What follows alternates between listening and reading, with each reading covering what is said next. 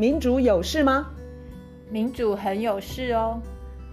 那来说说看，有什么事吧？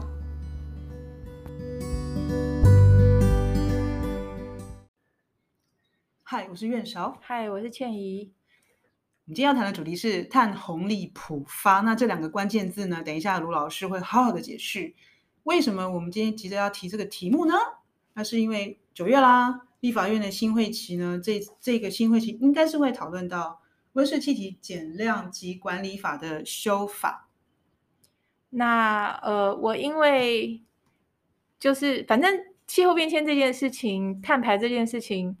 随时都在我心上，然后心上，OK，不是，或者是让你心伤，对，也让我心伤，然后是啊，是啊，所以我就因为有一个麻州大学的教授叫做 James Boyce，他在二零一九吧就已经有一本书是在讲碳红利普发这个观念，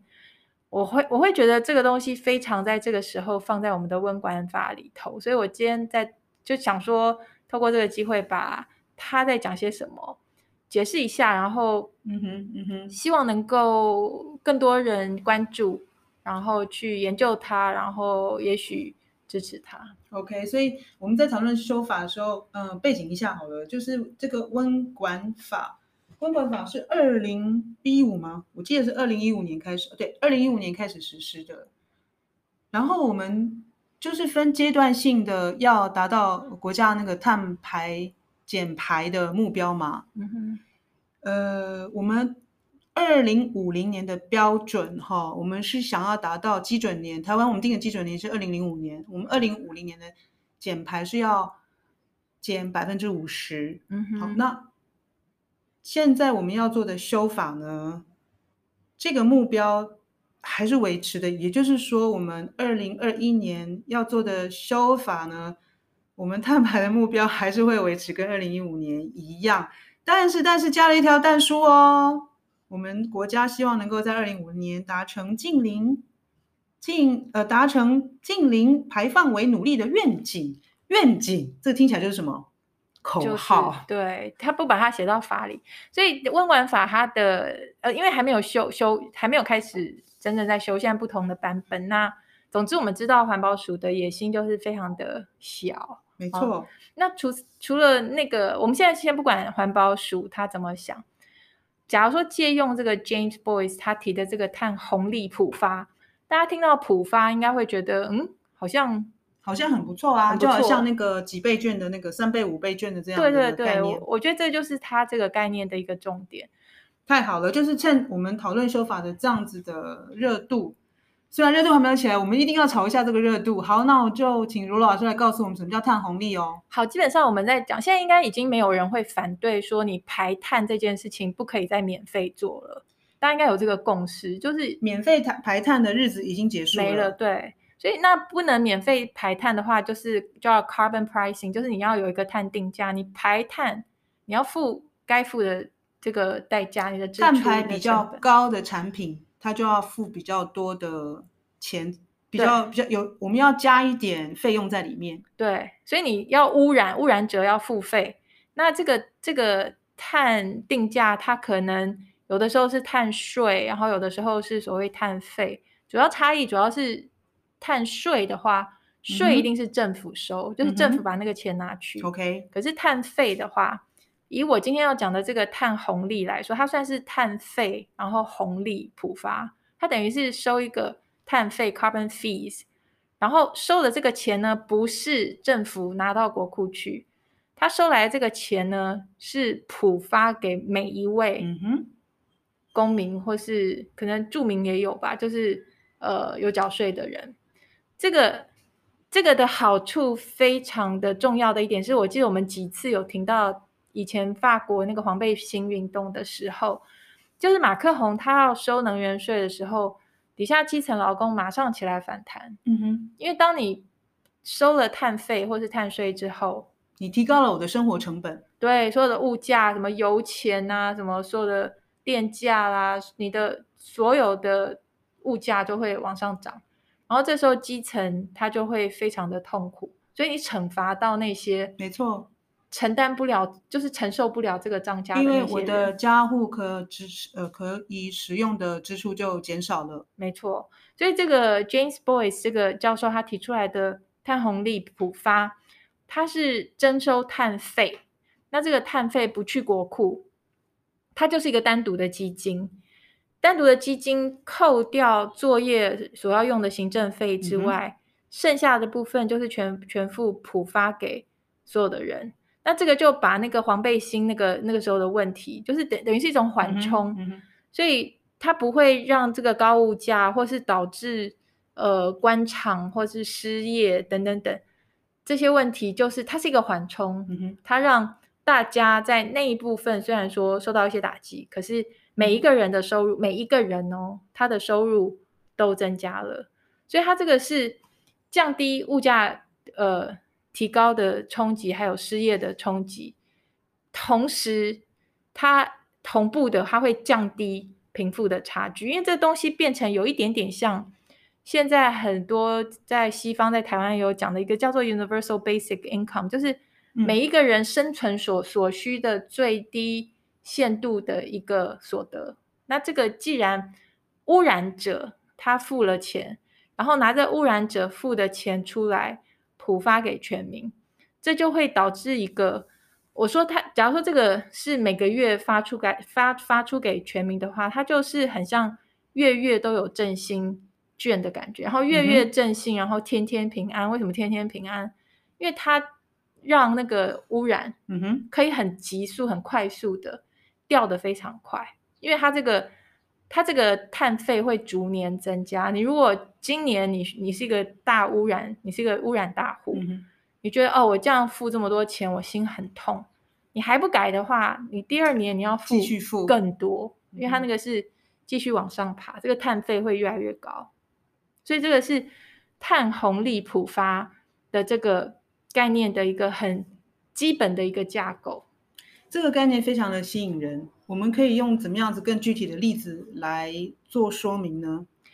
呃，我觉得打比方的话，我觉得其实我自己会觉得，可能已经有有人开始心替那些排碳排大户在心疼，会觉得说，哦，那这样他们很可怜，就是那些一直在污染的人，他现在突然要交好多钱出来，他一定非常的心疼，然后。可能会影响到一些人的工作机会啦，等等。因为我们剩的时间实在是太少了。我们现在气候变迁，因为这几天又一样都是气候灾难，在大陆有气候灾难，在美国有很严重的气候灾难，在非洲有饥荒，就是因为气候变迁。就因为我们剩的时间非常的少，所以我们的确需要用比较呃，你可以说极端或是比较剧烈的。嗯哼，手段。那如果我们今天这个极端跟剧烈的手段，针对的是长期以来一直在污染、一直在大碳排，对呀，然后一直告诉我们说不用行动的那些大企业、大财团的话，我觉得那只是刚好而已。嗯哼，所以用比方来打比方的话，我会觉得这个碳红利，我们可以去想象说，我们的远房亲戚他很久以前。跟我们家借了很多钱，就你想想看，我们的碳排大户，他等于是拿了我们应该有的东西，不管是空干净的空气，或是我们的财富各方面，他是拿了我们的钱，然后他去排碳，所以他今天等于是这个远房亲戚，他一直借钱，然后借很多钱，然后今天我们设设立一个机制，让他必须连本带利合理的。还给我们如此而已，嗯、我不是在抢他的，不是在偷他的，是他欠我们的。所以这是我，我觉得这个制度，我觉得它的好处，我要强调就是，呃，这个碳红利普发，像在美国那些所谓的呃 Green New Deal 这些比较左派民主党的，他们都会强调说，不管你是碳税、碳费、碳什么，或是碳红利普发，它必须是你整个。减碳气候政策的一块而已，嗯哼，并不能够免除政府还有政府的责任。政府你依然要用你的国库里头的税，你依然要去推广绿能，依依然要去、呃绿能的基础建设，然后等于是加强那个能源的效率，各方面你政府该做的都还是应该要做。只是除除了那一块之外，还可以用碳红利普发，然后这个可以取得就是全民的一个支持，因为每个人都会每个月，嗯、不管你是每个月或是隔一个月或是或每一季，每个人都会拿到呃，不管是你说振兴券也好，或是纾困券也好，等于是每个人都会拿到真正的钱，所以我觉得这个是让大家来支持这个高碳费的一个很好的一个方法。听起来很棒，已经有。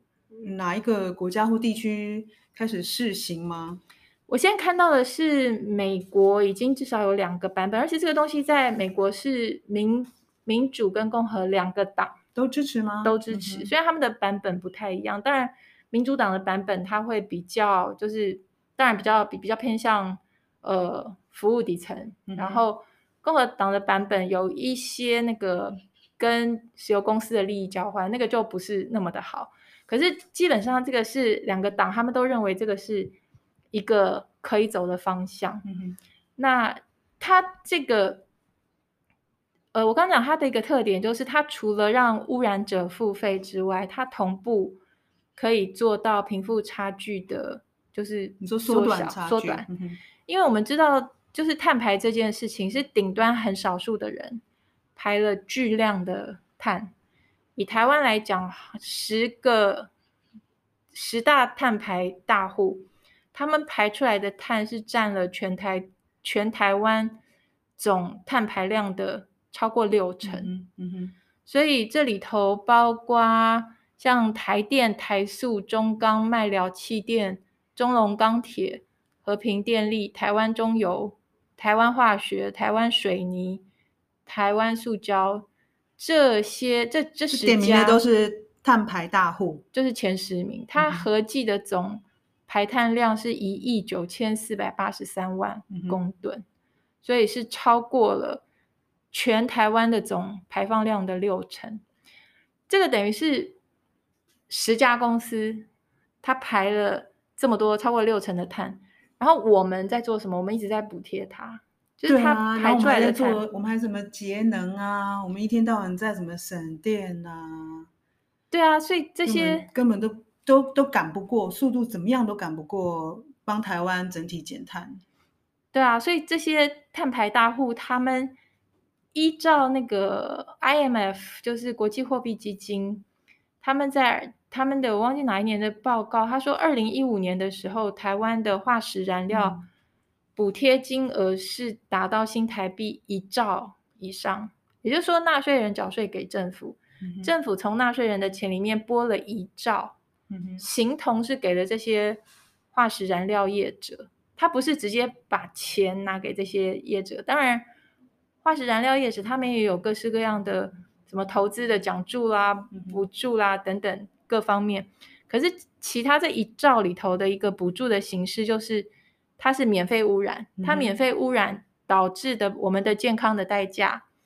或者是风灾，或者是旱灾，或者是其他的灾难，而导致政府什么农委会啊，或是什么呃经济部啊，他又要去灾后重建啊，又要去善后啊，又要去补助补助农民，对，等等这些钱都算进去的话，也就是那个污染的人，他免费一直污染，一直污染，然后导致来导致的灾害。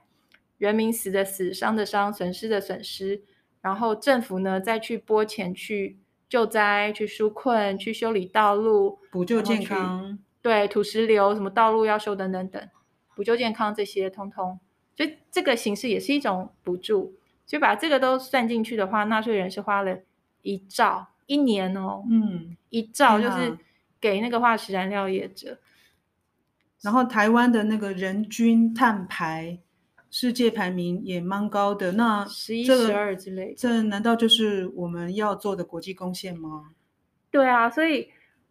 就是因为顶端那么少数人，他们免费排了这么多碳，所以今天用一个高额高额征收碳费，然后还给我们，还给我们每个人，它是一个，我觉得它就是一个还相当不错的一个做法。然后这个等于是利用。提高这个污染者他排碳的成本，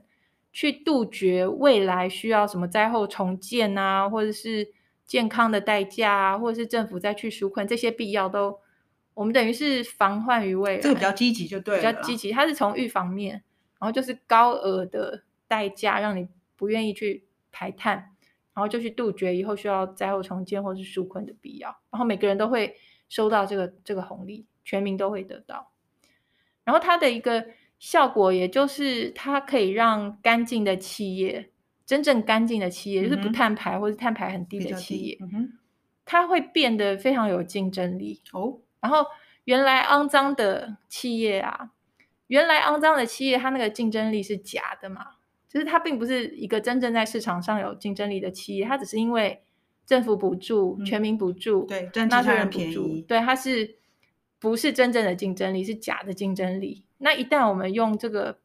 碳费红利普发之后，它可以让市场变成一个比较公平竞争的状态，嗯哼，然后干净的企业变得有竞争力，肮脏的企业变成失去竞争力，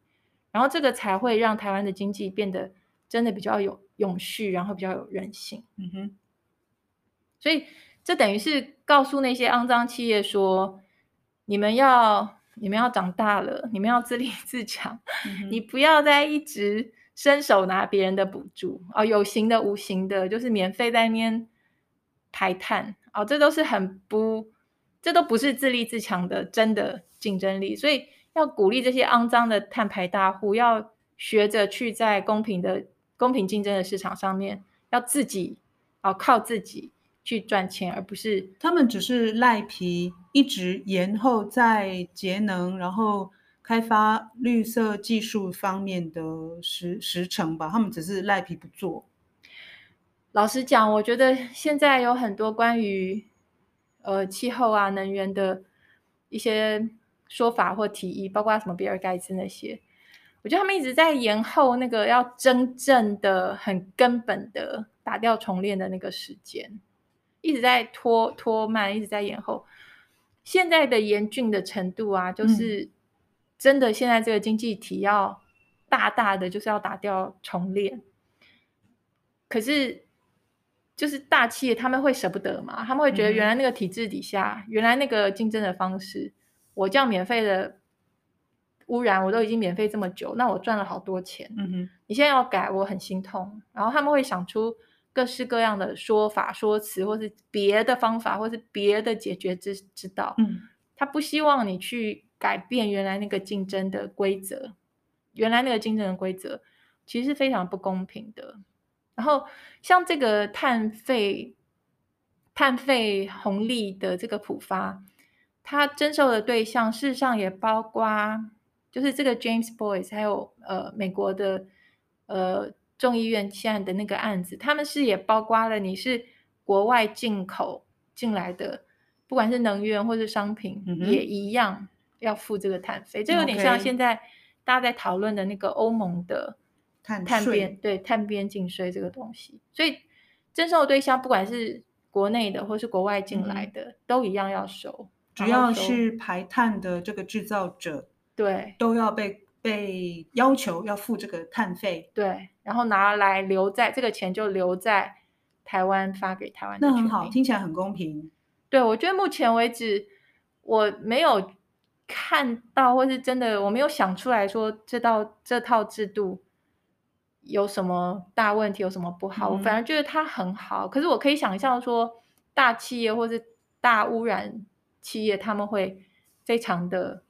反抗。所以我们要有更多的人要建立这个共识，就是免费排碳的时代已经结束了。那你只要排碳的话，你就要付出更多的成本。但我们可以想象。企业他们在付出这个排碳成本的时候，会把那个成本加在消费者的身上，可能是他的商品，嗯、可能是他的服务。嗯哼，那这个费用，他就要威胁消费者或使用者说：“你看，你看哦，这个所有的费用都要增加啦。嗯”好，所以卢老师告诉我们，就是说，其实他这个碳排的这个行为，他就要付出代价，嗯、也就是他要付出的这个。碳费，那我们把它收集起来之后，好，我们再把它发普发给所有的消费者。而你我在面对这个商品或这个服务价格提高的时候，其实我已经得到了这个你说天天都有、月月都有的这个真心券好了。对，而且当我拿到这个额外的这一笔钱的时候，我再去消费的时候，我的选择一定是去选择干净的嘛。我不会去多了这这一笔钱之后，我再去选那个呃很高碳排或者很不环保的。那就要全民提高这个意识，不要说全民，应该是说全世界的的人。它这个本身市场里头就会有这个机制，它就是会造成说高碳排的商品会失去竞争力，它就是会造成说那些。低碳排或是没有碳排的商品，嗯、它就是会变得便宜，然后自然而然大家就会去选择那个低碳排跟干净的东西。然后至于说那个碳费应该定在什么什么样的水平？水平好，这边是我觉得 你要先讲你的吗？还是没有？因为我看到的是一个那个世界银行的数据啦。嗯、那我们刚刚对了一下，就觉得很好玩。那我想他们都各有所本吧。那世界银行它其实是以那个巴黎。协定就是说，如果我们要让世界就是升温不要高过摄氏两度的话，那是建议说在二零二零年之前的碳费的价格，碳的价格就是在每公吨是四十到八十美元。那这个金额呢，在下一个阶段，在二零三零年之前要提高到五十到一百美元。那结果呢？我们又看到了另外一个数据，就是卢老师手中这是这个是来自联合国吧？呃，我看到的是一个联合国气候行动跟金融特使，叫做 Mark Carney。他说，企业应该要为自身所创造的污染多付费。然后他认为，这个平呃公平的这个碳费，企业应该付的碳费应该是每公吨定价在八十到一百美元。最近大家在网络上非常容易就可以搜寻到，台湾我们自己也有针对这个碳费，或者说碳的价格有很多的讨论。嗯，像什么立法委员他们在关心这个温管法修法的，他们也有各自不同的看法。但是我们看到的，好像新新台币是我们现在打算要做的是每公吨是一百块吧。环保署好像是一百块台币哦，我们刚刚讲的那个是包括联合国，这是美元，所以是差三十倍。对，那现在台湾的学者，我看到的他们是包括绿色和平，还有中研院肖代基老师，他们是提一百块真的太低了，一百块台币真的太低了，嗯、至少应该要三百块台币。嗯哼，那因为我们都不是这方面的专家，可是假设说。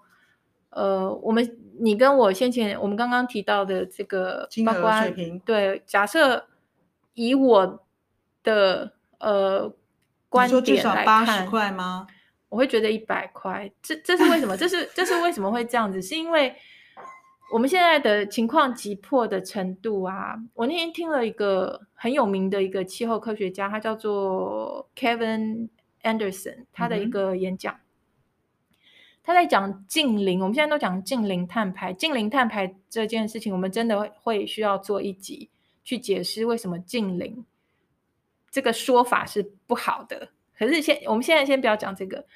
Kevin Anderson 他就是用他的简单的语言告诉我们现在急迫到什么程度。嗯哼，他说，按照联合国的 IPCC 的或是巴黎协定来看好了。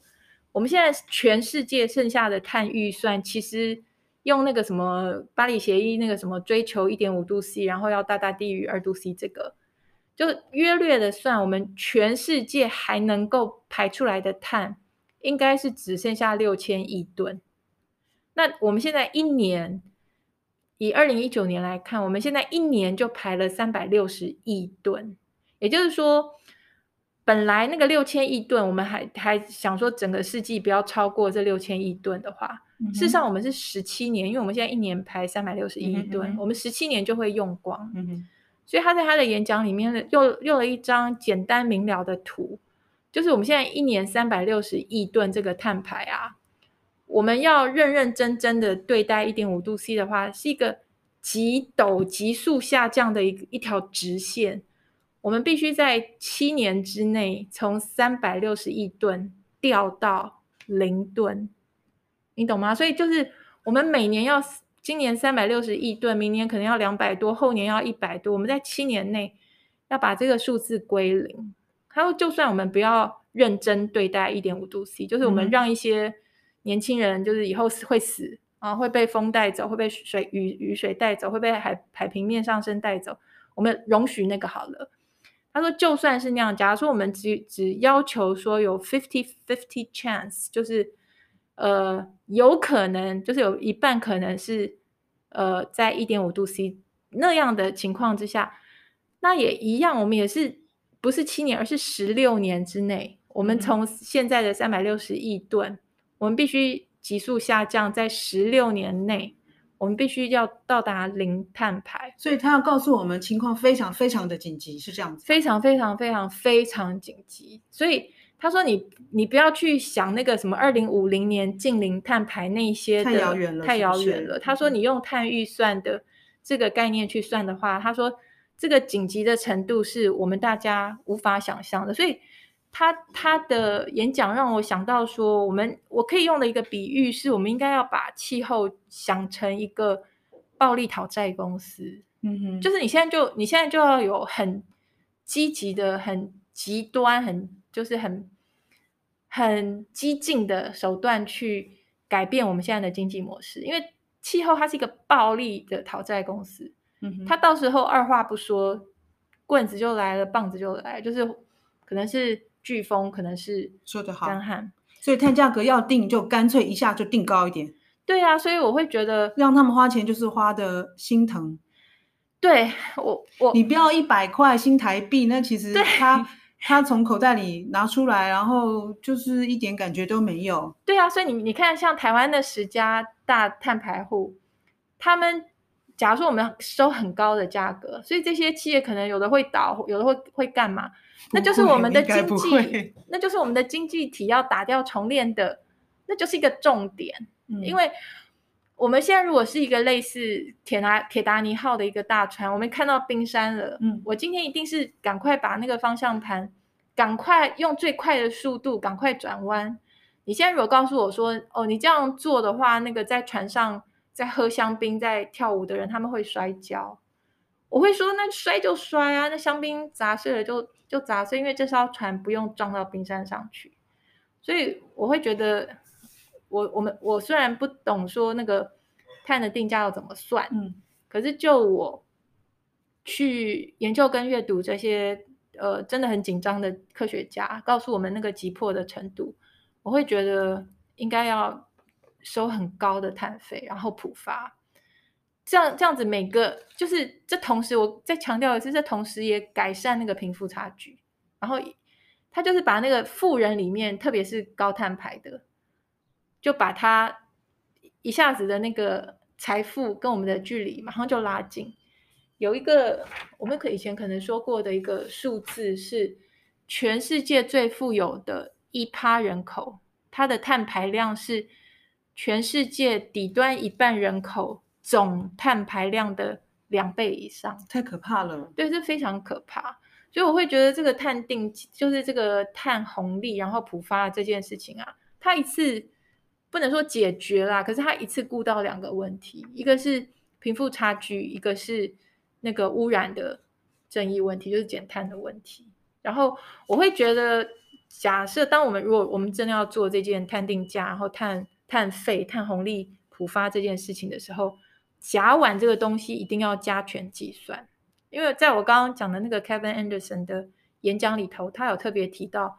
其实你把不同的温室气体，把它看成是一个差不多的东西，这个可以换成那个，那个可以换成这个，他说这是非常错误的，因为譬如说甲烷，它就是非常的可怕，就是它的它的锁热能力各方面等等，所以在我们时间那么急迫的情况之下，二氧化碳跟甲烷不要放在同样的这个天平上面去谈，因为它事实上是不一样的。在美国拜登总统他上任之后，他不是比较重视那个气候问题嘛？嗯、他就成立一个跨部会的工作小组，专门去精算不同的温室气体它排放的社会成本。然后这个这一组科这一群科学家他们。算出来说，排放二氧化碳的社会成本每公吨是五十一美金，可是排放甲烷的社会成本每公吨是一千五百美金，嗯、所以当我们要收碳费或是不管碳税或什么的时候，我会觉得这个加权很重要，就是甲烷它真的是要比较，尤其是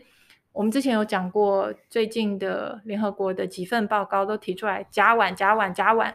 它算是我们，我们可以赶快减下来的话，它算是我们一条生命线。所以我们在很急迫的时间里头，要好好针对甲烷。所以当我们在算碳费、碳税的时候，甲烷应该要挑出来，然后加权计分。这样大家应该还记得吧？甲烷就是